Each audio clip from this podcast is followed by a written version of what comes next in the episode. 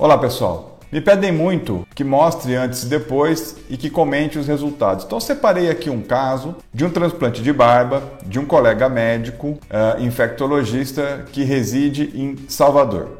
Esse paciente me procurou por uma queixa de ausência de barba que queria fazer o transplante de barba. Então, a gente percebe na avaliação do dia até da cirurgia uma pequena quantidade de folículos na região de mento e labial superior, sendo que nas laterais ele não apresentava nenhuma presença de barba nem do lado esquerdo e nem do seu lado direito. Então, como ele não tinha nenhuma área doadora, vide aqui embaixo, né, na região da papada, você não tinha folículos, a gente fez o transplante de barba dele usando folículos da região posterior da cabeça, né? Então a gente fez uma alta densidade durante o transplante. Então, aquele paciente que não tinha nenhuma quantidade de folículos ou nenhuma quantidade é, de barba, na nossa avaliação do dia cirúrgico, fizemos toda a marcação né,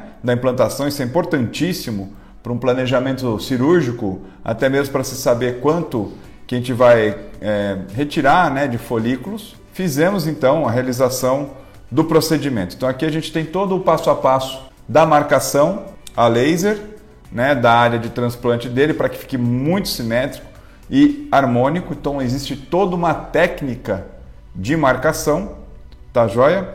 E realizamos então o transplante dele.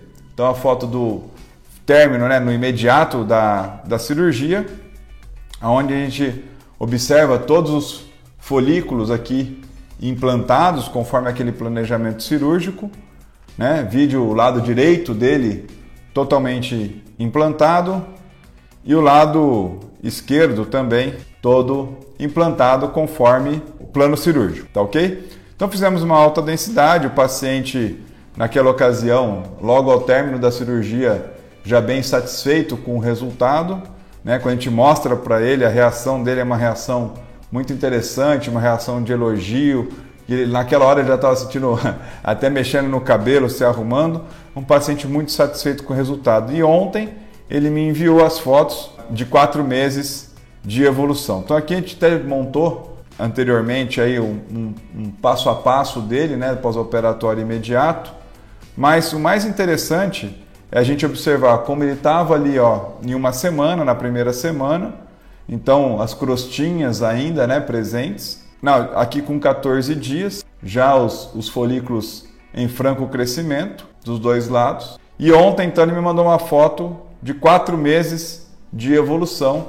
Ele já totalmente satisfeito, me mandou uma mensagem agradecendo, elogiando aí o resultado, porque ele está muito satisfeito com o resultado, com uma barba bem densa e diz que não tem ninguém que não comente e não surpreenda com o resultado.